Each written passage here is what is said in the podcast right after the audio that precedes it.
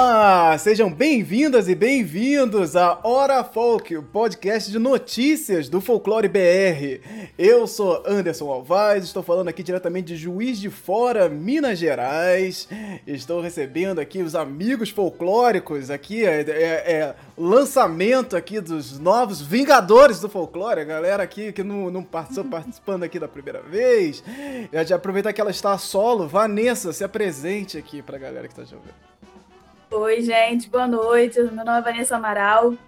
Eu sou escritora de ficção folclórica. É... Aí no meu Instagram eu posto algumas coisas sobre folclore. Já conversei com muita gente da área do folclore, inclusive o Anderson, tá lá no meu lá no Insta. Tenho dois livros, tá na Amazon.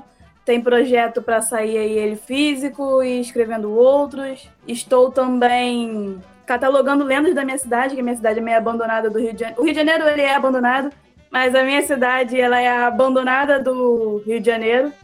E é isso aí. Perfeito, Laura Tomé. Oi, gente, tudo bom? Boa noite. Boa noite, Vanessa. Boa noite, Anderson. Boa noite, Nay. Eu sou Laura Tomé, sou contadora de histórias, pesquisa cultura popular brasileira, sobretudo a área que né, eu trabalho, que é a oralidade. E no meu canal eu conto histórias da cultura tradicional, e principalmente focadas na, nas afrocentradas, né? Então eu conto histórias é, da cultura afrodiaspórica, né? Itãs, que são lenda, lendas não, itãs, que são mitologia dos orixás, e também começar a contar de caboclos também, de entidades. Perfeito. Naê! Oi, gente, eu sou Naê, sou do interiorzão do R Puxado. Sou contador de histórias também, sou ator, sou folclorista, gosto de pesquisa folclore, de cultura popular. No meu Instagram eu tô sempre falando disso, falando daquelas curiosidades que o pessoal adora saber. Também falo de bruxaria e feitiçaria no meio, que a gente gosta disso, a gente gosta da, da macumba mesmo. Então lá eu falo tudo isso, embolando um assunto no outro, linkando as coisinhas. E é isso. Estou muito feliz de estar aqui com pessoas tão especiais, que a Laura, que eu pude estar aqui presente, depois de muito tempo sem ver a Laura. Então é isso. Muito obrigado pela oportunidade. E nós estamos falando de Campinas, São Paulo. Perfeito, perfeito. E realmente foi uma surpresa, uma surpresa enorme aqui, porque eu não sabia, sabia que vocês se conheciam, mas não sabia que vocês estavam tão pertinhos aí um do outro. Muito bom poder ver esse encontro, porque assim, é, estamos nesse momento aí de começar a voltar a pensar nos encontros e quando vê as pessoas juntas assim, dá um calorzinho no coração, um negócio assim, a esperancinha de que estamos voltando aí a essa normalidade, poder fazer esse botequim folclórico aqui um dia, todo mundo presencial aqui, maravilha, num grande evento. Isso, isso, vai, isso vai acontecer, isso vai acontecer com certeza. Anotem isso.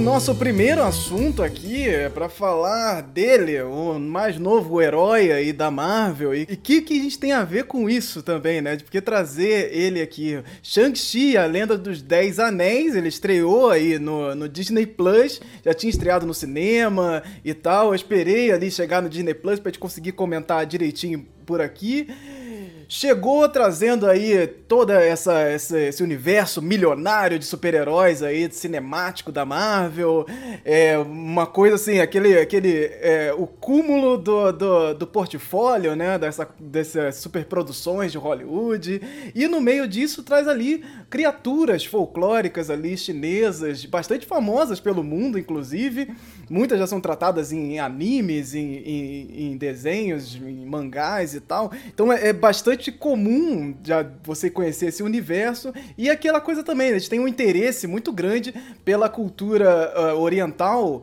que causa essa, essa similaridade e fácil de, de assimilação também. Então o filme ele é bastante interessante, traz um pouco uma pegada parecida com o que fizeram no Pantera Negra, só que agora com um, um super-herói chinês, né? Um super-herói sino-americano, né? Ele, ele é chinês, morou, no, viveu nos Estados Unidos, então tem toda uma história relacionada a isso. E ele vai lá para aquele outro mundo ali separado que traz essa, essa visão ali do da, de vários é, personagens e criaturas mitológicas é, famosas e tal. Então a gente vai focar aqui, falar principalmente das criaturas e falar do, do filme também, se vocês assistiram, o que, que vocês acharam. Vamos tentar dar um parâmetro geral também. Mas antes de, de começar até a falar sobre isso, eu queria lembrar de, dessa, dessa reflexão até que eu estava fazendo, de como é, as pessoas colocam a mitologia chinesa. É porque falar de mitologia é muito complicado sempre, porque é, é um genérico para um monte de coisa. Você vai falar de mitologia chinesa, você vai trazer um monte. Gente, China, um país gigantesco, com bilhões de pessoas, é uma história milenar, e você chega e fala que, pô, ai, essa é uma criatura da mitologia chinesa. Não é possível que a China tenha uma vertente só de mitologia. Inclusive, o Shang-Chi, ele é baseado na, na linha do taoísmo, né? Que ele vai um pouco nessa linha, tem a questão do yin yang, bem ou mal, uma coisa mais estabelecida. Então, ele vai para um outro lado que é uma das dezenas, centenas de vertentes e subvertentes que tem dentro da cultura chinesa. Gente, é um país gigantesco, com uma cultura milenar. É claro que vai ter um folclore extremamente absurdo, que a gente, inclusive aqui, não é o foco, eu não conseguiria falar sobre isso, não tenho esse, é, é, esse conhecimento de saber como é que isso funciona na China, mas do conhecimento do folclore, a gente já pode pensar, pô, calma lá, mitologia chinesa, sempre que a gente está falando de mitologia, a gente está falando de uma, uma forma genérica, sempre falando de mitologias, porque nunca, nunca é uma coisa só, é uma coisa muito complexa, e você imagina bilhares de pessoas contando histórias, contando suas versões, contando suas, é, é, suas narrativas dentro desse terreno vastíssimo não dá para você resumir tudo num filme da Marvel e falar que agora ah, já representaram a mitologia chinesa inteira, né? Que é que, que, que fica aparecendo também, né? Então, dentro desse, desse, desses personagens, tem lá a raposa de nove caudas, né? Famosíssima. Tem os dragões também, aqueles dragões de quatro patas, que tem muitas estátuas. Os, os leões de guarda, que tem muitos é, é, prédios, inclusive, na entrada dos prédios.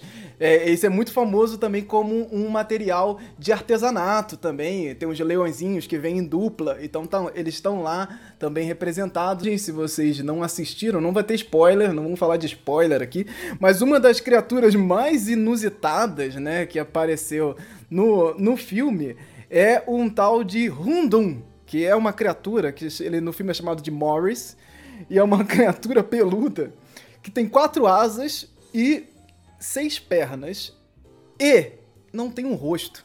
Isso, para adaptar isso para um, áudio, um audiovisual, é, uma, é um desafio que eu achei realmente curioso. E eles pegaram ali, conseguiram transformar o bicho em fofinho. Ele é um bicho fofinho, é um bicho simpático, e, e que ele traz também, ele é representado também como o, o ovo do caos, a origem do universo também. E em, em, algumas vertentes da, da cultura chinesa. E aí, vocês assistiram Shang-Chi? Curtiram? O que, que vocês acharam desse, desse mais novo super-herói da Marvel aí, que tá colecionando culturas no mundo, né? É isso, a Marvel é, é dessas. Eu assisti, eu gostei pra caraca do filme, sim. Eu ainda assisti no cinema, foi muito bom. Eu realmente não conheço, não reconheci nenhum, nenhum personagem daquele. Só o, o a raposa porque não tem como não reconhecer. Quando apareceu, eu falei com meu marido, ih, é raposa do Naruto, foi isso. Meu único comentário foi, ih, é raposa do Naruto, mas o filme em si eu gostei pra caraca. E agora você falando que foi, tipo, é, realmente faz sentido, mas reconhecer, eu não, não, não, me, não liguei muito Lé com Cré, não. Só a raposa do Naruto mesmo. Mas um, é um filme que, que, que vale super a pena, porque, tipo, é foda. É muito bom, muito bom. O filme é muito bom. Assim, como filme, no geral, né? Uhum. É, esse foi o primeiro filme que eu fui ver no cinema depois de todo esse processo da pandemia, assim. Eu sou Marvete, sempre fui Marvete, gosto da Marvel bastante.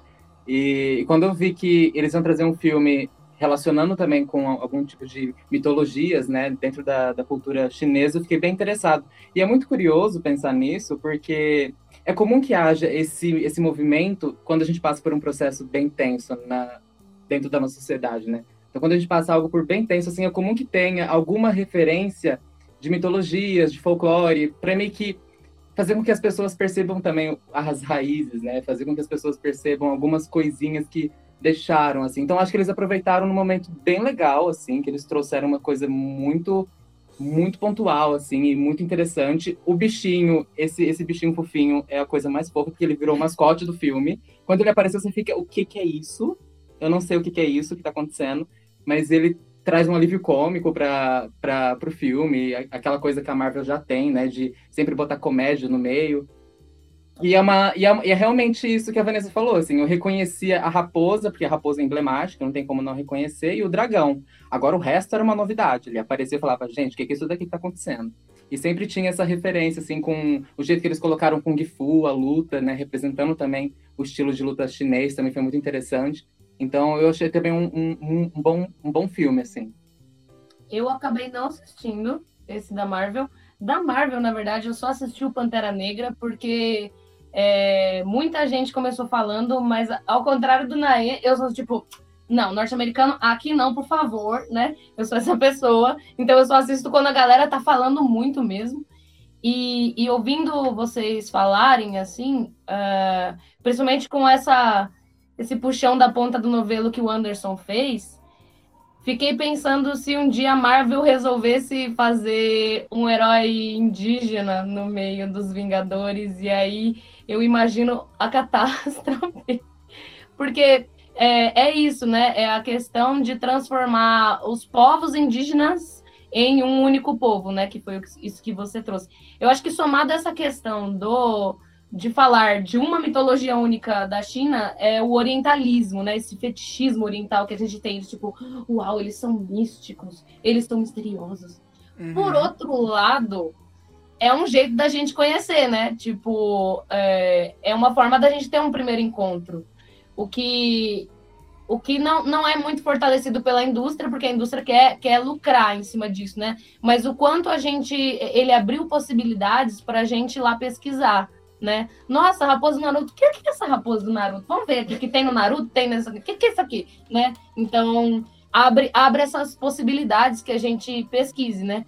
Embora a gente saiba que é, não é muito, né, a, a, a, intenção, né? A intenção é lucrar. Eu me lembra o filme da Mulan, que rolou bastante essa discussão também, né? Porque os roteiristas da Mulan, eu acho que não tinha nenhum que era, era chinês, de uma parada.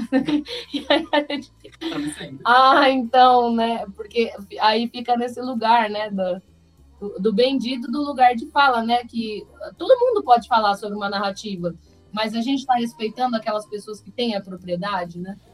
Pois é, é que aqui a gente entra naquele lugar do vale tudo no capitalismo mesmo, assim, vale passar por cima das culturas e fazer qualquer coisa de qualquer jeito. E aí, mesmo que você não faça de qualquer jeito, eu acho que, por exemplo, o, até o, o próprio Pantera Negra falha nessa questão de quando você você não tem como. Eu acho que é até muito difícil não falhar. Você mistura uma, uma série de povos ali para representar várias áreas de Wakanda, né? Cada um tem uma particularidade e tudo mais.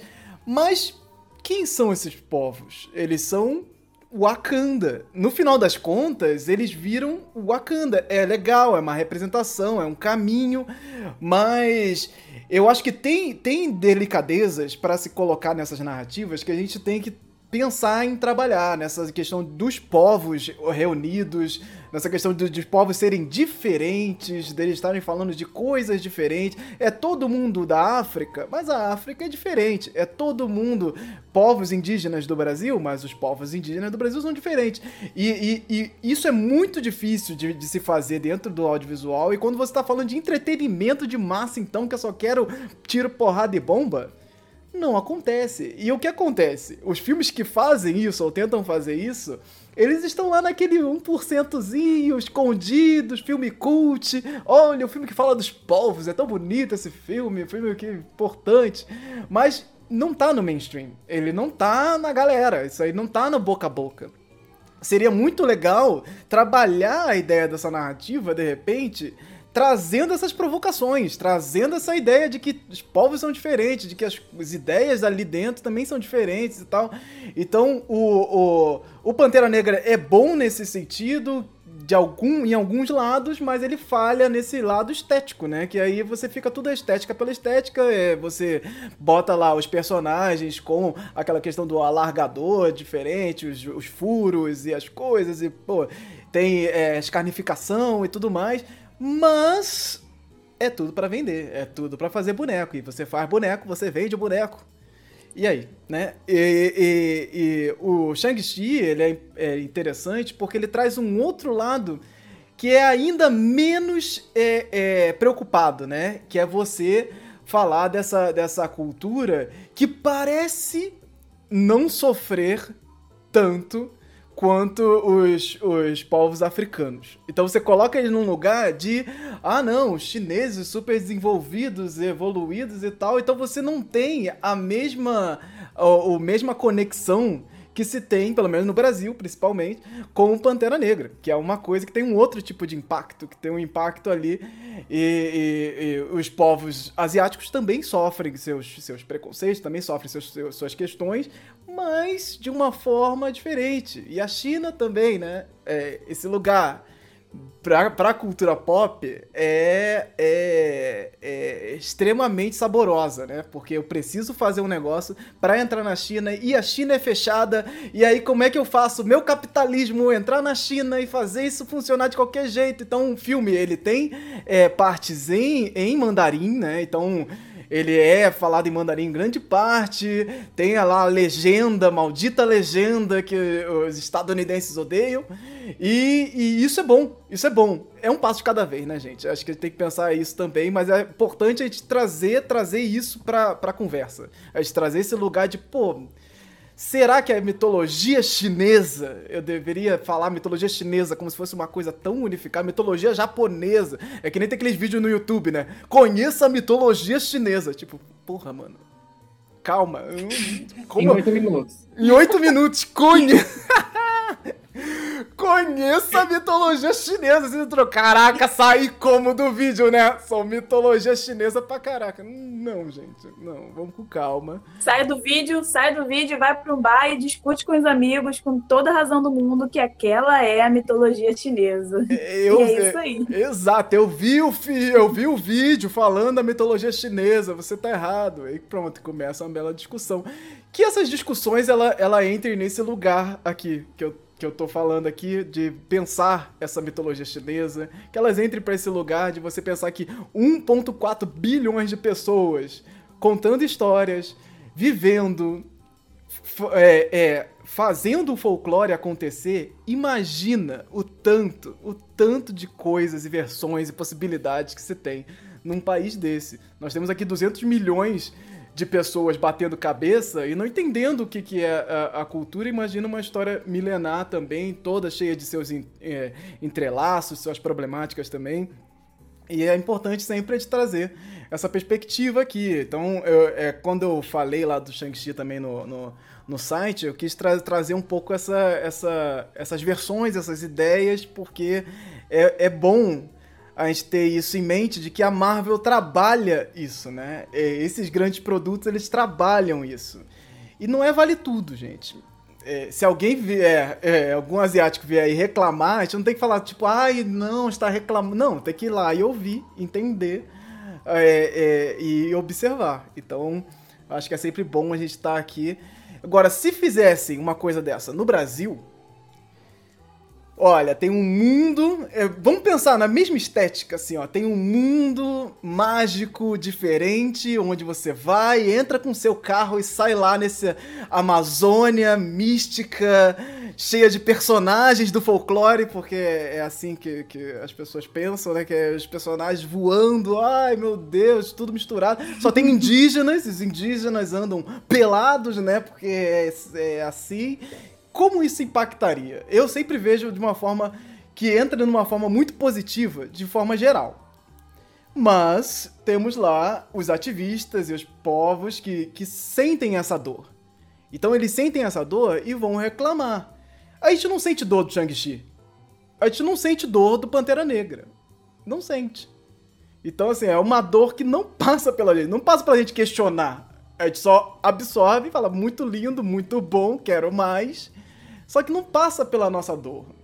É que nem o episódio do Simpson Brasil, né? É tipo. a- aquela zoeira sem fim. E pra gente tem um outro impacto essa zoeira sem fim. É, é, pô, estão saindo por aí zoando o Brasil, que o Brasil é assim, que o, o, o ônibus as pessoas pegam fazendo tchá-tchá-tchá, e é assim, é legal, é gostoso. E aí é tipo, aí nos dói um pouco.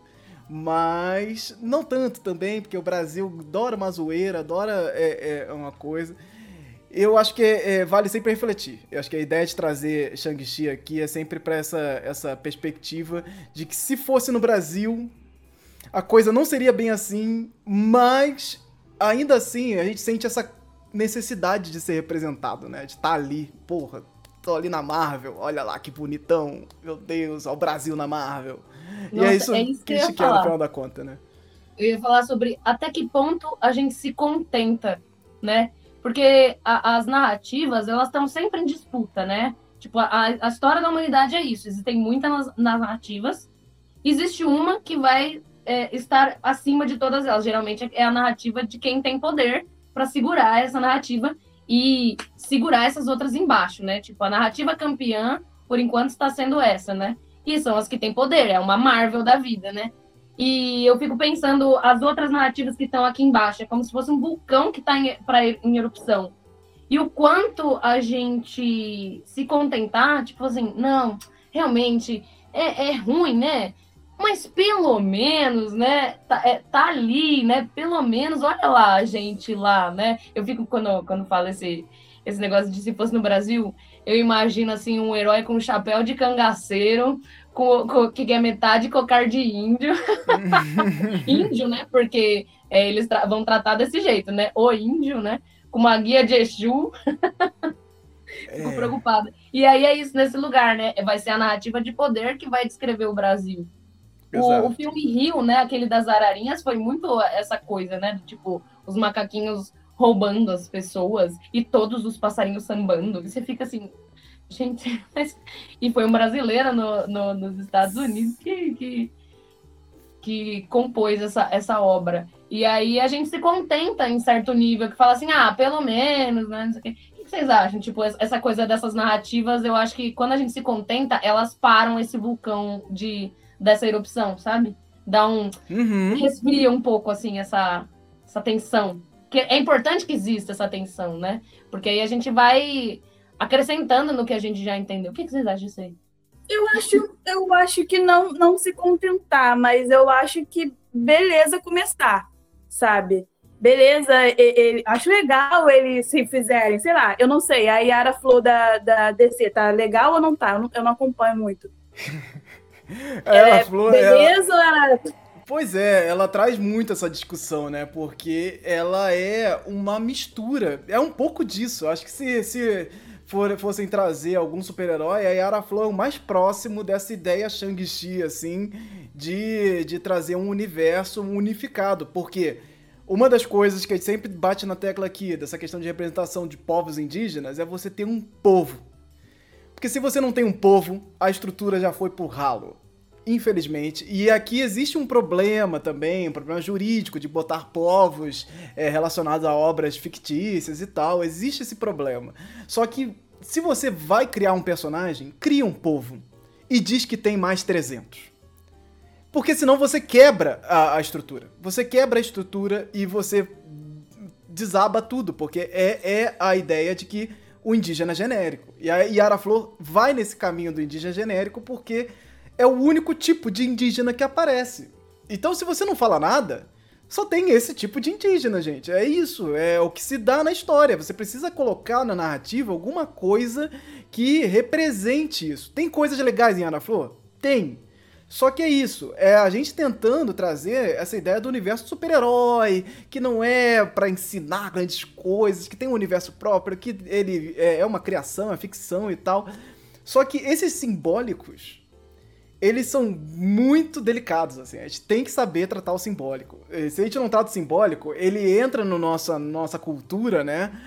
De uma forma muito danosa, porque a gente naturaliza esses, essas coisas de, de indígena genérico, de tanto faz, de ah, gente, é ficção. Vocês estão vocês estão realmente dando bola aí pra. É só folclore, gente. Ai, que saco, pô. Não pode fazer. Não pode fazer folclore de qualquer jeito. Ai, meu Deus, não pode. E é isso. Não é, não é impedir o, o ficcional.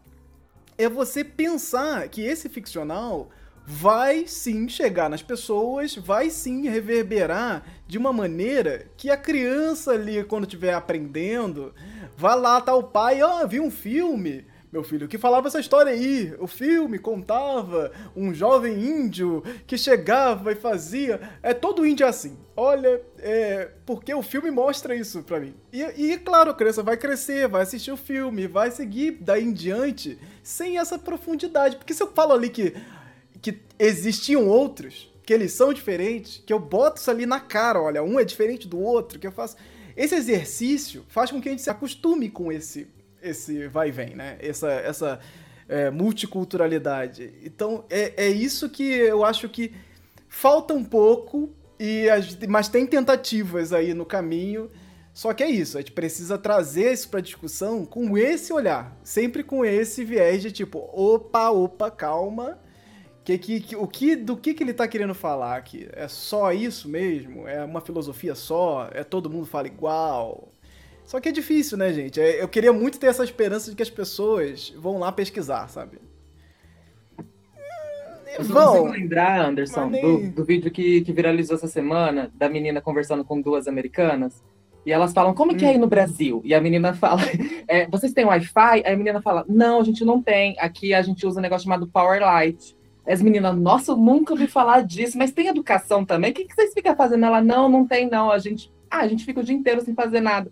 Aí a menina, não, você tá zoando com a nossa cara. Ela, óbvio que eu tô, né, gente? Como que eu ia. Como que eu não ia ter Wi-Fi se eu tô aqui falando com vocês? E como que eu não ia ter educação se eu tô falando duas línguas? A menina, nossa, a gente é realmente estúpida. E vai lá e desliga a chamada. E é muito isso, assim, né? Essa, essa forma como a gente olha para os povos como algo aquilo, é aquela bolinha que a gente aprendeu, que a gente ouviu meia dúzia de coisas dentro da escola, ou em filmes, ou em algumas coisas assim, e que a gente não percebe que é tão cultural. A gente pode olhar isso entre os próprios brasileiros, né? Eu aposto que quase todo mundo aqui, quando era criança, não entendia que os povos indígenas eram muitos. Eu mesmo só fui entender isso, ó, uhum. muito grande já. Que falava, nossa, realmente, são línguas diferentes. Quando eu descobri que tinha mais de 300 línguas, eu falava, gente, isso é muito, isso é muito grande, sabe? Então, acho que isso é muito importante mesmo, assim, de focar em um, de estudar, de mostrar que existe outros, né? E de falar, olha, existem muitos e isso daqui é uma parcelinha, ou isso daqui é algo que eu me baseei, me inspirei nesse povo aqui. Toma. Mudando aqui agora de país, vamos, vamos para Portugal, porque lá em Portugal a crianças portuguesas que só falam brasileiro. É, é, eu vou ler aqui o primeiro parágrafo dessa reportagem que saiu no Diário de Notícias, um site português, Portugal. Eu vou, vou, vou ler aqui, eu não, não vou ler com sotaque português, porque eu acho que é sacanagem isso aí. Eu vou ler português BR aqui, tá bom? Então vamos lá. É, abre aspas. Em Portugal, as crianças estão dizendo grama no lugar de relva. Autocarro é ônibus. Rebulsado é bala. Riscas são listras. E leite na geladeira está na geladeira ao invés de no frigorífico. Os educadores notam, é, sobretudo depois do confinamento, a conta de muitas horas de exposição a conteúdos feitos por youtubers brasileiros e aí, é, as opiniões de, de pais e professores especialistas dividem a preocupação e os que relativizam por considerar se tratar de uma fase, como aconteceu nas novelas existe essa questão em Portugal já há muito tempo. Que, é, que é, a cultura brasileira começa a entrar em Portugal de uma forma é, é, bastante exacerbada. Inclusive, tem alguns conteúdos que são meio evitados, assim. Então, na pandemia, eles fizeram uma pesquisa com alguns pais é, lá em Portugal para descobrir o que, que as crianças estavam consumindo e chegaram nessa conclusão de que, inclusive, tem pais que foram perguntados se alguns dos pais eram brasileiros, porque a criança só fala português brasileiro. Isso por culpa, é, em especial, de quem? De quem? De quem? Lucas Neto. Lucas Neto chegaram, chegaram a essa conclusão de que Lucas Neto é um dos responsáveis por essa abrasileiramento dos portugueses, das crianças, dos piquitito português. E ele está fazendo show em Portugal, inclusive estendeu lá a temporada dele esse ano. É um sucesso absurdo, e inclusive está fazendo é, campanhas em Portugal para o canal dele crescer e tal. Então, assim, gente, é assim, é, e aí quando eu tava comentando sobre isso também, até com o pessoal aqui mais tradicional do Folclore BR, o pessoal falando, pô, aí é dominando colonizador, né? Tipo, PTBR dominando colonizador. E aí, minha gente, é, é, é, é o fim do português Portugal? Porque isso é treta, hein? Só queria começar com um como popular, né? Como, como resumir, né? Vou resumir para vocês. Um dia é da caça, o outro dia é do caçador. Quem ia imaginar, eu, eu... gente, que aquela banheira de Nutella ia ser o maior agente decoloniador que a gente tem no, no em 2021? Decolonialidade na veia. Caraca, aí, ó. Artigos surgindo aí, ó. Lucas Netos e a decolonização. Olha isso. Artigos nascendo aí, por favor. Eu tenho duas coisas para isso. Como brasileira, eu acho maravilhoso. Eu acho fenomenal. Agora, se eu fosse a mãe de uma dessas crianças, eu ia mandar ela calar a boca toda hora. Porque se o meu marido fala mindset, eu já falo, para com essa merda. se ele fala break, eu falo, é lanche. Para com isso. Então, como brasileira, eu acho maravilhoso. Mas se eu fosse mãe dessas crianças, comigo também, eu não ia querer. Eu não ia querer. Eu ia falar, fale frigorífero, sei lá. Acho que é frigorífero. Né? não, é geladeira. Geladeira é frigorífico, gente. Frigorífico. Não, o do, do ônibus é o quê? Autocarro. Gente, que isso? É o telemóvel, né? Que é o celular. É o autocarro. É ótimo. Mas vamos combinar que relva é mais bonito que grama. Vamos brincar aqui na relva, parece poema do Camões. É, mas é por aí mesmo, né? Mas isso no dia a dia é muito estranho. Ai, não, vou, vamos fazer um piquenique aqui na relva. Aí estende o piquenique. Mas é europeia. O, o, português de Portugal já teve na, na, na última revisão ortográfica, né? Um, um dos intuitos era tentar tornar as regras do português no mundo, tentar uni começar a unificar né, as regras do português. Então fizeram uma mega é, é, é, reforma ortográfica para tentar trazer isso. Mas, gente, assim, eu não vejo. Assim, isso é uma coisa muito que vai acontecendo, né? Não tem como a gente ter esse controle de. Ainda mais quando a gente tá falando agora de internet, né? Quando você, as pessoas estão consumindo conteúdos a exaustão sem limite, né? As crianças estão lá. Se você não tá tomando conta, ela tá assistindo Lucas Neto. Isso, não é que seja ruim ou bom, não sei, mas elas estão assistindo o que elas quiserem assistir. Se você não tiver de olho, pensando, conversando, pô, ah, então, não é assim a forma certa, a forma certa do português. Portugal é assim. Isso é um diálogo, isso é uma constância ali, né? E, e naturalmente, se você for deixando no automático, a produção de conteúdo e aquilo que eu, que eu até não, não trouxe no, no Shang-Chi, mas é a produção de conteúdo, ela é, ela manda em muitas coisas assim. É, esse consumo do conteúdo, ele pode modificar gírias, pode modificar formas de falar mesmo. Essa questão do, dos anglicismos no português, é, é absurdo. E se você vai, vai, falar, por exemplo, numa agência de publicidade, as pessoas certamente moram naquela cidade lá da Indomada. Olha aí, referência antiga aí, novela antiga. É, era uma novela onde as pessoas, numa cidade onde as pessoas falavam meio português, meio inglês. Essa novela existiu, Indomada, por favor. Lembrem dela. Tinha um cadeirudo, inclusive. Mas, assim, é, é, é, a gente vai chegar nesse, nesse momento. E, assim, as agências de publicidade, olha só, vivem na Indomada. É meio inglês, meio português, sim, assim, é no, normal, assim, essa, essa é a conversa. Então, isso é o quê? Isso é um diálogo muito forte com essas questões estadunidenses, com essas, essas vertentes do design, da, da, da moda, da publicidade. Tem outra. Tem gente que fala, ai, não tem outra palavra para isso. Tem. Tem, tem, tem. Só que é isso, você é, é, é, tenta resumir. Eu acho que é engraçado quando a palavra ela tem o, o, mesmo conjunto de sílabas, assim, é tipo o mesmo número. Então você só trocou porque é mais bonito, né? Porque quando ele é menor, eu entendo você falar hot dog, eu vou falar cachorro quente. É tipo, tem uma redução dogão, ali. Né? O dogão. É, você tem uma redução que é possível. Você chama de dogão. Pronto. E é em inglês, né? Dogão, a gente pegou o dog. E fez é assim, ótimo. Ó, Isso eu acho ótimo. É você pegar a palavra em inglês e, e abrasileirar ela. Aí eu acho legal. Aí você pega e desgarça ela aqui, agora é dogão. O que, que é dogão? É tipo, é isso, pô. É, o doguinho é o cachorro pet, né? É o cachorro. é. Então eu acho maravilhoso, assim. É, é, é um processo natural e é um processo de atenção. Então, se você deixar, Lucas Neto vai dominar, sim. E as crianças vão estar falando aí. E, e o que eu tava falando que o Lucas Neto tá fazendo, muito curiosamente, ele está dublando o conteúdo dele em português de Portugal. Olha, olha isso.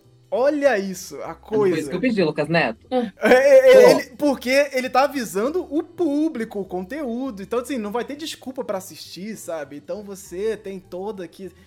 Olha, olha a, a, a, loucura. E a gente tá falando aí desse, desse lugar de poder aí também, né? Tá, o cara tá ali é, é, expandindo o conteúdo para Portugal.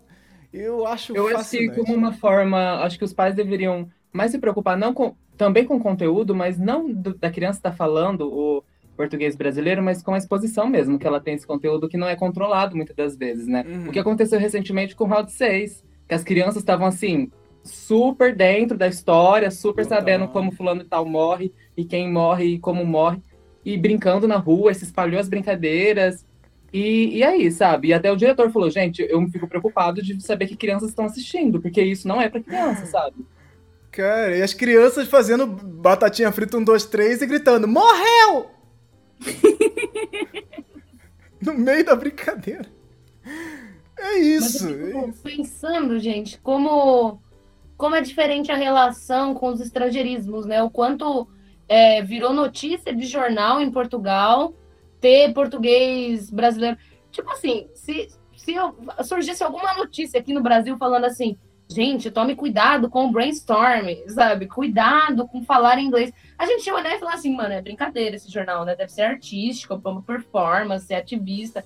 Porque é, é interessante esses lugares de poder mesmo, né? O quanto o europeu segura a cultura dele lá. Tipo, não, sai pra lá, sabe? Tipo. E a gente não segura a nossa, né? A gente é muito a gente tem essa característica muito aberto para o mundo, né? A gente faz pizza de sushi, né, pessoal? Não é. Não é não tranquilo, assim. Acho que é a relação do próprio colonizado, né? Com, com, as outras, com, com os outros lugares, assim, é diferente. E o quanto a gente é um paraíso mestiço, né? A gente ouve desde criança que a gente é o lugar de todos e é, essa mestiçagem mesmo, né? O país paraíso, a gente tem isso. E Portugal, a hora que é ameaçador, né? É, é, o lugar, é muito pensar no lugar da língua, né? A gente tá falando aqui de linguagem, a gente tá falando de, da linguagem da, da, da, internet, da linguagem como ela, ela, ela é passada, né, oralmente. Então você tem esse costume de. As crianças vão estar tá falando em português brasileiro pensando assim, pô, é, eu estou vendo um, um, espelho ali. A pessoa que eu consumo, às vezes, tipo, eu falei mais com o Felipe Neto, com o Lucas Neto, na minha, minha meu dia, do que eu falei com meus pais. Cara, olha isso, olha o impacto disso. Os pais saíram para trabalhar e a criança tá assistindo o Lucas Neto o dia inteiro, e aí os pais voltam, falam com a criança e a criança tá falando português brasileiro. É claro, gente. Ele está, a criança está fazendo um intensivão português brasileiro. Como é que ela não vai falar? E, e, e, e é claro, é, essa tensão dos pais ela é, é, muito difícil. Você pai não é fácil, gente. Você vai ter que trazer, vai ter que estar atento a essas problemáticas o tempo todo. Isso faz parte. E, e, a, e, a, língua, ela é muito mutável, né? Ela tá ali nesse processo constante, o tempo todo ali de, de, de transformação com o que a gente está consumindo, com o que a gente está fazendo. Então vai ter esses, esses aportuguesamento de palavras, né, que a gente vai levar pro dicionário. Porque chegou num nível que a palavra ela virou uma palavra em português. Você tá lá, você coloca a palavra no dicionário. Inclusive tinha um, um, dicionário, não lembro se ainda tem isso, que tratava algumas palavras em inglês e, e traduzia essas palavras dentro do dicionário, porque eram palavras tão comuns no Brasil que ele, o dicionário trazia essas palavras para explicar ali o que elas eram é, é, no português. Porque é isso, é, é, essa forma que a gente está o tempo todo consumindo isso e a gente está naturalizando é, é, essas questões de, de uma forma, ainda mais quando você está falando de, de plataformas de rede social que são internacionais, são estadunidenses, produzidas e, e pensadas muito mais para eles também. Então, assim, é claro, gente, isso aí vai acontecer. É o TikTok aí rolando direto, as pessoas aprendendo inglês por causa do TikTok, que eu quero pegar o TikTok que tá rolando lá fora. É isso. Então. E lembrar que são crianças também, né? O que, são o que crianças. as coisas ficam muito mais sensíveis a partir daí, porque ela tá num processo de entendimento da própria língua, de onde que ela tá, ela tá no processo mesmo de construção da identidade dela. Então, estar em contato, esse intensivão, sem esse controle de, de hora de tela, de hora de que criança consome conteúdo, porque a gente sabe que é o caminho mais fácil, né? Não sou pai, mas sou professora, então eu converso com pais. A gente sabe que é o caminho mais fácil, de pega o celular, vai, vai, vai lá brincar, vai lá jogar, vai lá assistir. A gente sabe que esse é o caminho mais fácil. Só que o difícil é a gente realmente desconectar um pouco disso, né? De, de trazer para a criança de que tem outras coisas também que a gente pode fazer, que a gente pode brincar com uma coisa aqui. A gente sabe que o tempo não tem como, às vezes não tem como, mas é, é muito dessa relação de da criança estar exposta mesmo a isso, assim. Eu acho que essa questão do, de ficar mesmo exposta a esse intensivão, sem esse acompanhamento, ainda, ainda mais nesse processo da infância, as coisas ficam bem mais sensíveis mesmo. Elas pegam, elas pegam muito fácil. Bem, para o próximo assunto, o Anderson Alvaz do Futuro surge aqui para editar essa parte que o áudio deu tilt. Então eu vou aqui consertar, dar essa introdução da notícia e depois segue o podcast normalmente. Bem, o próximo assunto ele é polêmico. Ele é polêmico porque o Papai Noel assumiu que é gay em comercial natalino na Noruega. Essa notícia veio do Dot Valley Brasil e eu vou ler aqui essa introdução para vocês. Abre aspas. O bom velhinho vive uma história de amor com um homem em uma propaganda celebrando os 50 anos da lei que descriminalizou a homossexualidade no país. Aí abre aspas aqui para o Posten Norg, que é o, o Correios norueguês, é, falando sobre a propaganda. Este ano é tudo sobre amor, destacando o fato de que, que 2022 marca 50 anos de aniversário da lei que descriminalizou a homossexualidade na Noruega. E claro que essa notícia tem que reverberar no Brasil de alguma forma, né? A extrema-direita não podia deixar isso passar, essa notícia do Papai Noel gay, como assim? E aí veio o secretário nacional de Incentivo e Fomento à Cultura, André Porciúncula. O próprio sobrenome do rapaz já lembra aí uma variante do coronavírus, né? Bem, ele publicou uma ameaça no Twitter às mídias que divulgassem o comercial norueguês. Então, o braço direito do secretário especial da Cultura, Mário Frias Porciúncula, afirmou na postagem que irá fazer uma notícia crime, e fez, né? é, contra os, os veículos que divulgarem o filme, alegando que isso configura um desrespeito à fé cristã, porque, segundo o secretário, o Papai Noel e São Nicolau são a mesma pessoa. Então, abre aspas aqui para ele. O santo é parte integrante da fé cristã. Desrespeitar a fé alheia ainda é crime, completou aí o Porciúncula. E aí, nossa senhora, hein? Como, como essa, essa notícia serviu aí de prato cheio para a extrema-direita chegar aqui e, e botar ela aí pro alto para fazer, claro, essa polêmica toda e gerar todo esse, esse bafafá que é, é, é uma das principais armas aí, da, principalmente do atual governo, né? Então, o que dizer sobre isso, hein? O que dizer sobre essa polêmica? é que é uma polêmica na Noruega que chega aqui no Brasil reverberando de várias formas diferentes. Vamos lá. A variante surtou, realmente. A variante. Não, mas isso, isso é óbvio, né? Porque ainda mais que tem, tem essa relação que o pessoal associa muito o Natal ao cristão e à família, né? Então, obviamente, Papai Noel gay é uma bomba. Pelo amor de Deus, proteja as nossas crianças. É, é pior do que, do que sei lá o quê. Mas isso é engraçado. Quando eu vi essa notícia, eu fiquei assim. É um pouco paradoxo, porque lá na, na Noruega eu sei que não é mais crime, mas ao mesmo tempo lá ainda é legal se fazer terapia para curar pessoas LGBTQIA+. Então as pessoas que são do LGBTQIA+, elas podem fazer terapias para serem curadas. E aí eu só sei disso porque eu gosto muito de uma cantora norueguesa, Aurora, e ela fez uma música recentemente, que o nome da música é Cure for Me, é realmente algo sobre essa questão da cura, né, das pessoas LGBTQIA+. E ela comenta de que lá, é, lá ainda é possível se fazer terapia para converter, entre aspas, para a pessoa deixar de ter essa doença. Então, assim, não é mais crime, gente, mas, ó, se quiser fazer uma terapiazinha para curar, a gente ainda aceita aqui, sabe? Então, eu imagino que realmente mostrar um Papai Noel em televisão, Papai Noel gay em televisão, assim, nesse período ainda, que é um período tão família, tão, gente, vamos se unir, realmente eu imagino que deva ter mexido. E mexeu, né? Porque se chegou até aqui, se a variante ficou doida com isso. Eu fico pensando se realmente é, mexeu ou se é uma estratégia de, de, desse governo fascista procurar problema em qualquer coisa, sabe? É tipo assim, é uma máquina de criar problemas. Eles são uma máquina de criar problemas, de criar inimigos. E não vai demorar para esse comercial da Noruega ser vinculada a quem? Aos comunistas, obviamente, algum, alguma coisa, algum link vai ser feito se já, se já não foi feito, né? Fizeram com menos, né? Olha a, o, o kit gay e a, e a, mamadeira de piroca, gente, por menos, coisa que nem existe.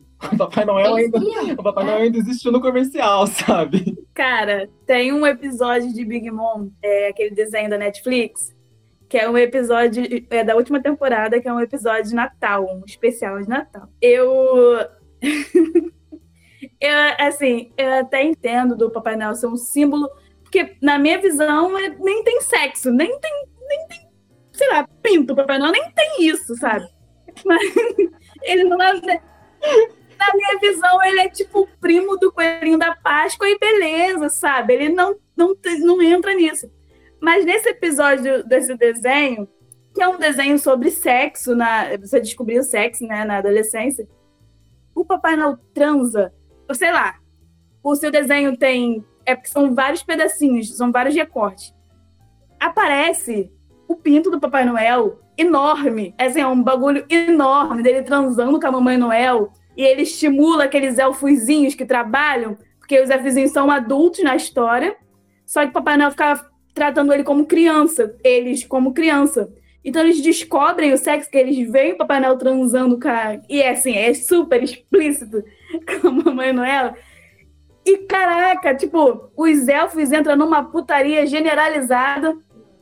E eu falo, se eles. Se, se esse cara ver esse episódio, ele vai surtar, maluco, ele vai surtar. Mano, mas assim, eu entendo que o, na, na minha... Cara, seria muito bom, seria muito bom. Só que é um desenho de. Opa, é um desenho de adulto, né? Não um desenho de criança, um desenho adulto. Tá lá, classificação indicativa, adulto. Não me lembra o, o ato que fizeram é, queimando o estúdio do Porta dos Fundos, quando eles fizeram aquele curta de Natal, né? E eu fico pensando o quanto é perigoso mexer com a imagem do Natal. Falou Natal, pronto. Já deu ruim, assim. E o quanto a gente, a gente enquanto ah, pesquisadores, galera que escreve, galera da cultura, a gente relativiza muito. A gente fala, ah, são tudo uns doidos, mesmo que são, né? São tudo uns surtados, né? Mas a gente fala, ah, que bobagem. E aos poucos a gente vai isso foi um ato físico, né? Tipo, destruíram, incendiaram. E o quanto aos poucos a censura ela vai se estabelecendo e o quanto a gente vai achando bobagem, né? Eu fico pensando nisso. E, e é uma máquina de achar problemas e, e materializar problemas aqui. esse negócio das pessoas ficarem, vou cancelar minha Netflix, fazer um boicote, a gente até, tipo, mano, vocês são, vocês são insano mesmo. Ao mesmo tempo, a gente não, não defende tanto assim o outro lado, sabe? A gente sempre trata como um bando surtado. E agora a gente está vendo o nosso Supremo Tribunal Federal é, com um evangélico na, na hierarquia máxima. Então é nessas relevancinhas assim que a gente vai. Ah, bobagem. É na bobagemzinha, assim, sabe? Nossa, hoje mesmo eu vi uma, um vídeo, não sei de que congresso que era, da mulher falando em línguas lá dentro, assim, sabe? E ah, o pessoal em silêncio, rezando. E eu falei, gente, isso é assustador. Não, isso é muito assustador, assustador, cara. É muito assustador e esse momento que a gente está vivendo, ele é muito, ele é muito sinistro, assim, em vários sentidos, né? E aí essa questão do, do do, do Papai Noel é, é, gerar essa polêmica é só uma coisinha no meio dessa, dessa, desse mar de problemas que, ele, que, eles, que eles têm, né? Então, é, e essa coisinha, para eles, vira um incêndio maravilhoso, assim, que é o que o governo mais gosta de fazer. E ainda mais falando aqui incêndio, do. né? Das... Mais gosta de fazer de todas as formas possíveis. De todas é as incendiar, formas. né? Amazon. e, e, e, e aí está aqui com secretário da Cultura. A cultura, mais uma vez, sendo. Sempre quando você fala da, da Secretaria Especial da Cultura, ela vem com uma polêmica, um negócio que incomoda. Não, não tem, assim, é, é, parece que, sim, para ter notícia, o cara precisa fazer essas coisas. E, de fato, isso é uma estratégia. Isso é uma parte dessa estratégia do governo de... É, como se eles estivessem consertando alguma coisa. Olha, eu estou impedindo seu filho de assistir o Papai Noel gay. Olha aí como eu estou mudando de verdade a cultura e melhorando a cultura do país muito, muito, muito bizarro, assim. E, Olha como isso daqui é mais urgente, né? Tá isso. mexendo no nosso símbolo natalino. É isso. É Jesus, é o nascimento de Jesus, é a família perfeita. Olha como isso daqui é muito mais urgente do que as coisas que, que o pessoal pede. E aquilo, o, o Papai Noel é o São Nicolau? Eles são a mesma coisa? Sim e não. Porque, como toda figura folclórica, Papai Noel, figura folclórica, ele também tem muitas vertentes e possibilidades e atravessamentos e misturas. Então, o, o, o, esse Papai Noel que a gente conhece, que tem aí os comerciais e tal, ele já se transformou muitas e muitas e muitas vezes, né? Tem aquela questão do, do como a Coca-Cola, né, trabalhou o Papai Noel, de todas essas, essas questões que modificaram o visual, inclusive, de, do, do desse, deram um visual, né? Porque o visual do Papai Noel é uma coisa que vai de cada região e tal, e aí é, os comerciais, a TV começou a trabalhar um visual definitivo pro Papai Noel. E aí você tem esse Papai Noel é, mais tradicional. E, e, é claro que essas coisas se descolam, né? Então se você fala que Papai Noel e São Nicolau são a mesma pessoa, sim, para você. Então assim, para você, Pode ser, mas isso não significa a figura como um todo.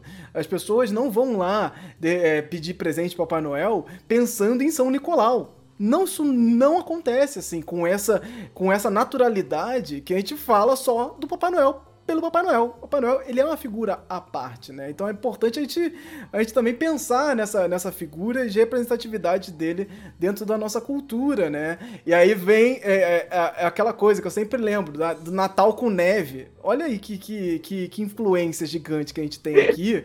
É o tempo todo o nosso Natal. É, é, é, a gente sente a neve chegando. Num verão escaldante, a gente sente que agora é a neve, porque você entra no shopping, tem uma neve artificial no shopping. Que raios é isso, né? E, e aí, é uma influência que a gente tem. Hã? Urso polar em Cuiabá. Urso polar. Gente, o que, que é isso? E aí eu quero puxar já para essa, essa coisa do Natal, né? Que já é Natal aí, né? Chegou Natal, Natal tá chegando. E eu quero pensar aqui com vocês. Já chegou Natal aí? Vocês fazem é, é, decoração? Vocês são natalinos? Vocês têm alguma prática de Natal aí? Uma prática folclórica, aquele clássico é, arroz com passas e, e coisas assim? O que, que vocês fazem aí no Natal na casa de vocês? Eu brigo. Eu brigo porque. é a minha prática de Natal, mas É porque a minha avó, ela quer segurar a janta até meia-noite. E eu sou a pior pessoa do mundo com fome. Então fica todo mundo esperando eu brigar com a minha avó para jantar antes. Então essa é a minha prática de natalina. Maravilhoso. Compartilho. Compartilho. Hoje, hoje nem tanto em casa, assim. Antigamente se celebrava mais naquele estilão de botar presente na meia-noite, aí só de manhã as crianças vão ver o presente embaixo da, da árvore. Acho que com o tempo as pessoas foram cansando assim em casa. Então hoje a gente nem celebra mais, eu no máximo uma ceia, e tinha muito isso que a Vanessa trouxe, assim, de gente, não, até meia-noite ninguém rela aqui, sabe? As vós são bem assim. E aí enchia aquela mesona e ninguém podia pegar nada. Só que aí depois de um tempo foi cansando. Falei, ah, vamos comendo, vamos, pelo amor de Deus, tá todo mundo morrendo de fome, vamos esperar mais não. Eu não tenho muito costume assim, mas eu acho que o que eu gosto de fazer no Natal é o famoso salpicão, que eu amo. Amo, amo, amo de paixão. Então, esse é o que eu gosto de fazer, assim, é a, é minha vibe. Agora, arroz com passas não é muito, não, porque passas é, é a polêmica, né? Eu sou do, do grupo que não curte muito. Uh, mas o Natal em casa, ele, ele, ele não chegou ainda, não, assim. Mas eu gosto de olhar nas ruas, as casas enfeitadas, ainda ainda me deixa de coração quentinho, assim, quando eu vejo aquelas casas bem decoradas, eu falo, ah, gente, que bonitinho, né? É, dá, dá, essa impressão, né? O Natal chegou, olha lá, tá todo mundo uhum. enfeitando, pisca-pisca. Na minha casa sempre foi diferente o Natal de todas as outras crianças, porque minha mãe sempre trabalhou com eventos, né? Então a minha mãe era quem levava o Papai Noel na casa das pessoas. Até hoje minha mãe faz, inclusive, fazer uma propaganda aqui, quem quiser contratar minha mãe aí, ó. Mas é, a minha mãe sempre foi a Mamãe Noel e levava o Papai Noel no, nos rolês. Então eu, eu era a última criança que esse, o Papai Noel vinha em casa. Porque era o Papai Noel assim, já acabado, assim, quase já tirando a barba assim, só tinha eu lá, ah, tá, presentinho. Teve uma vez, inclusive, que não, não tinha Papai Noel, aí foi meu pai. E meu pai. Nossa, isso é até um, um atravessamento, a gente gosta dessa palavra. Um atravessamento, porque meu pai é negro. E aí, como é que vai botar o Papai Noel? Não tinha outro, assim. Na época também não tinha é, maquiagem, assim, acessível. Sei lá, cara. Eu sei que botaram talco na cara do meu pai, assim. Então você imagina. tipo aquela máscara assim de, de talco e aquela barba fake, assim. E eu ficava olhando para aquele Papai Noel, eu ficava, mas, mas esse cara, esse cara tá diferente. não, sei, não sei o que tá acontecendo. Cadê meu pai? Era muito, foi muito estranho. Mas é, é o quanto esse Papai Noel é, não pode ser modificado, né? Porque teve uma iniciativa de um shopping, eu acho que um pouco antes da pandemia, de colocar um Papai Noel negro. E bombou na internet. Eu não sei se vocês chegaram a ver, mas era um Papai Noel negro, com bermudão, assim e tal. E ainda não pode mexer, mas eu acho que está bem suscetível a, a, a ir, ir, mexendo, né? Porque é uma coisa muito gradual, né? Eu imagino que o Papai Noel vá, vá passar por esse processo da folclorização brasileira. É o dinamismo, tô... né? Hã? É o dinamismo do próprio folclore, assim. Sim. E eu tô sonhando com o dia que vai ter o Papai Noel negro, assim, chegando, tá ligado? Nossa. Será? Será que a gente vai ter carnaval em 2022? Várias cidades no, no, no Brasil estão cancelando o, o carnaval, né? Tô já tomando essa atitude frente à, à pandemia e às, é, mudanças que estão tendo com a nova variante e tudo mais. Então, várias cidades pelo Brasil estão nesse processo de cancelamento. Mas é isso, fica nesse abre e fecha, vai não vai. É o carnaval que é essa potência, é uma festa muito grande que move uma grana, todo mundo pensa nisso. E quem sofre muito com isso também já já falou disso nesse ano, né, que rolou, não rolou o carnaval, nesse ano que foi o ano derradeiro, né, do primeira vez que muitos blocos não saíram, que as coisas não aconteceram. E, e, e, assim, primeira vez na história, assim, que as, que as pessoas realmente pararam. Coisa parecida rolou lá no, no na, na, na, gripe espanhola, né? Muitos anos atrás. E o quem sofre muito com isso é quem trabalha com carnaval, né? A galera que tá aí trabalhando com carnaval, o pessoal que trabalha fazendo a festa acontecer, é, seja produzindo, seja se apresentando. É uma galera que tá aí sofrendo muito. E se você cancela o carnaval, o que acontece com essa grana que tava ali sendo investida no carnaval, né? Vale essa atenção aí, você prestarem atenção na cidade de vocês, o que está acontecendo com o investimento que foi da, do, dos governos aí, das prefeituras com o carnaval, né? Será que existe outro interesse aí? E aí agora a gente tem aí o governo Bolsonaro, é, é, é, inclusive apoiando o cancelamento do carnaval também como parte de estratégia para as eleições, como se ele não fosse a pessoa que mais é, é trabalhou na propagação do vírus na pandemia. Então o carnaval ele entra como essa ferramenta ali mais uma vez, de jogada política, de. de... E aí fica no meio, no meio disso, tá a galera ávida por carnaval, querendo que o carnaval aconteça. Porque, independente da política, essa força do carnaval, ela é muito grande. Se você deixar, as pessoas vão pra rua mesmo.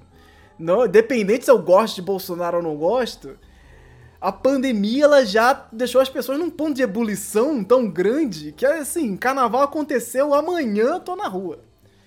E aí, minha gente, é, é, o que acontece? Carnaval, sim ou não, em 2022? É, é muito difícil de, de pensar nisso até, né? Porque como é que a gente consegue prever essas coisas, né? Você vai apostar aqui se dá ou não dá para ter carnaval, porque está num momento histórico, diferente, e aí joga uma moeda e decide? E o que, que a galera que tá, tá ensaiando nas escolas de samba do Rio de Janeiro, agora, nesse momento?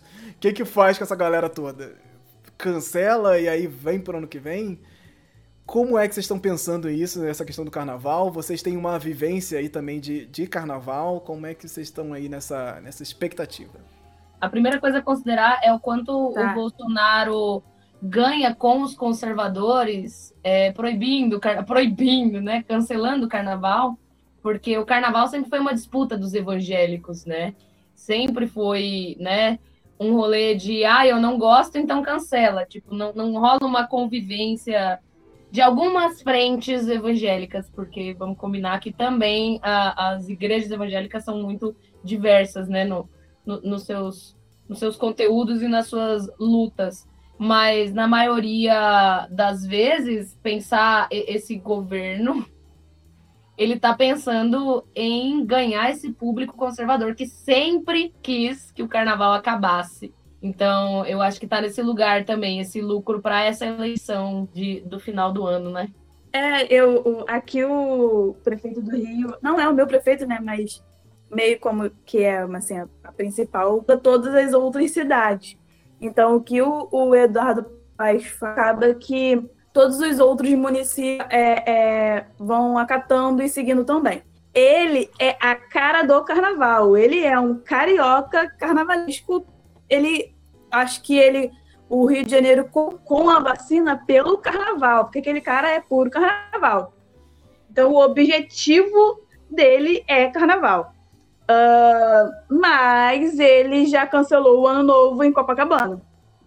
Assim, ele deve tá, estar tá chorando até agora na cama dele, porque ele precisou cancelar o, o, o ano novo em Copacabana. Se tiver carnaval, a galera vai. Assim, não, não tenha dúvida. Se tiver falar, vai ter, vai todo mundo, trem lotado, todo mundo vai. Muita gente fatura no carnaval o, o que precisa pro ano todo.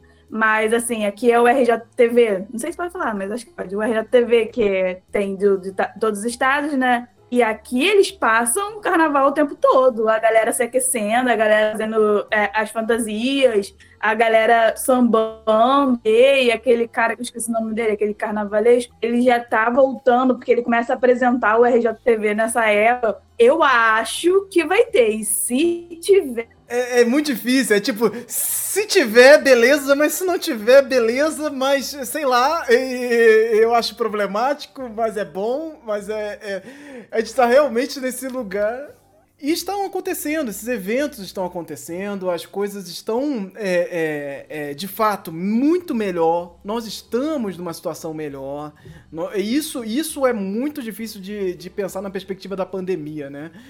De fato nós estamos melhor, nós estamos aí vacinados, uma parte duplamente vacinada aí, é, é, passando da metade dos brasileiros vacinados e tal, temos um, um, processo grande pela frente ainda. E uma variante chegando, e novas possibilidades, e festas que são programadas um ano antes para acontecer. Como é que você faz isso acontecer? É, é, é, muito louco pensar isso. Como é que essas pessoas estão é, planejando isso? Então, se você falar sim, é sim, já botei carro na rua e tá tudo pronto, porque é o que as pessoas estão realmente esperando. Diferente do, do, do 2020, né, que rolou carnaval em 2021, que já tava no meio da pandemia sem vacina nem nada. É, é isso, a perspectiva agora é muito positiva. A perspectiva agora é de que realmente nós estamos é, já num nível de normalidade e, e para muitos vai, vai soar absurdo. E claro que pra, se soa absurdo para muitos, entra como uma manipulação política, porque se eu sou a favor, eu sou a favor do povo, se eu sou contra, eu sou contra as vontades do, do, povo. E a ciência no meio disso, eu sou a ciência, eu sou o povo, eu sou o quê?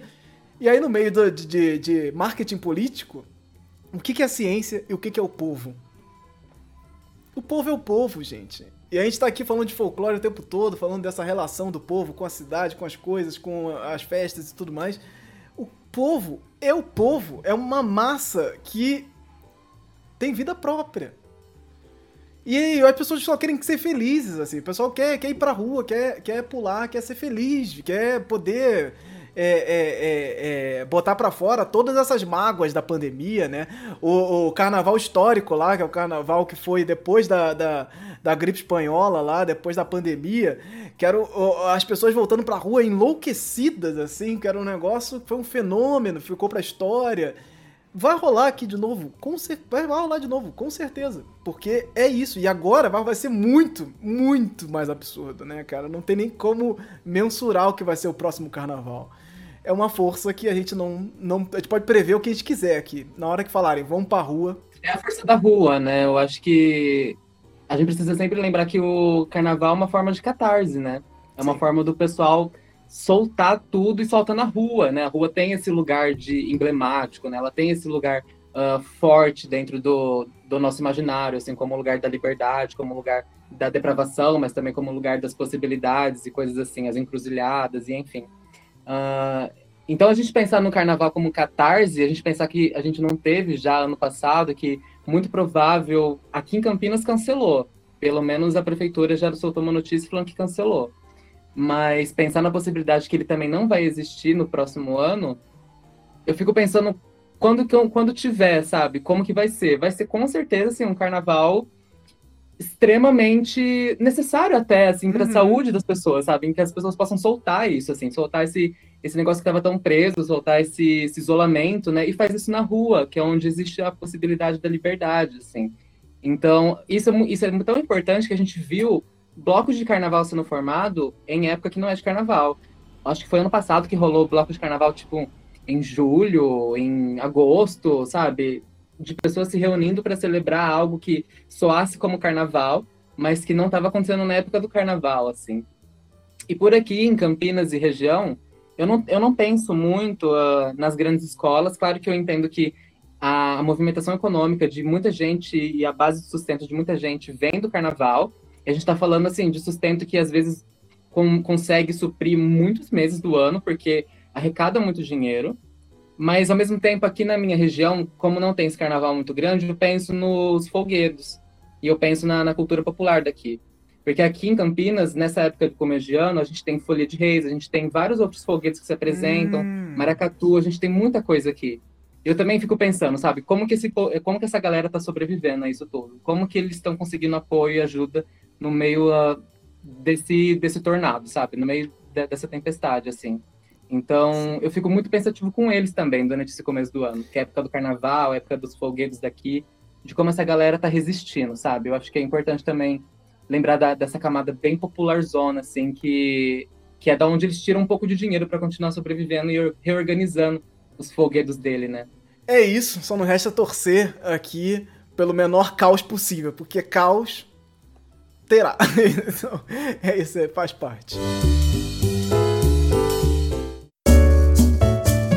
Chegamos ao fim deste bloco do Hora Folk, o programa de notícias do Folclore BR. Agora esse programa está dividido em duas partes, uma com as notícias principais em destaque e outra com as notícias mais rápidas e o bloco de indicações, que você poderá conferir tudo no mesmo feed do Folclore BR. Os links para os participantes e demais informações para este programa estarão na descrição de onde você estiver ouvindo. Considere se tornar um apoiador do projeto através do Catarse, PicPay ou Pix. Saiba mais em folclorebr.com apoie. Busque Folclore BR tudo junto nas redes sociais e nos encontramos no próximo programa. Obrigado e até logo!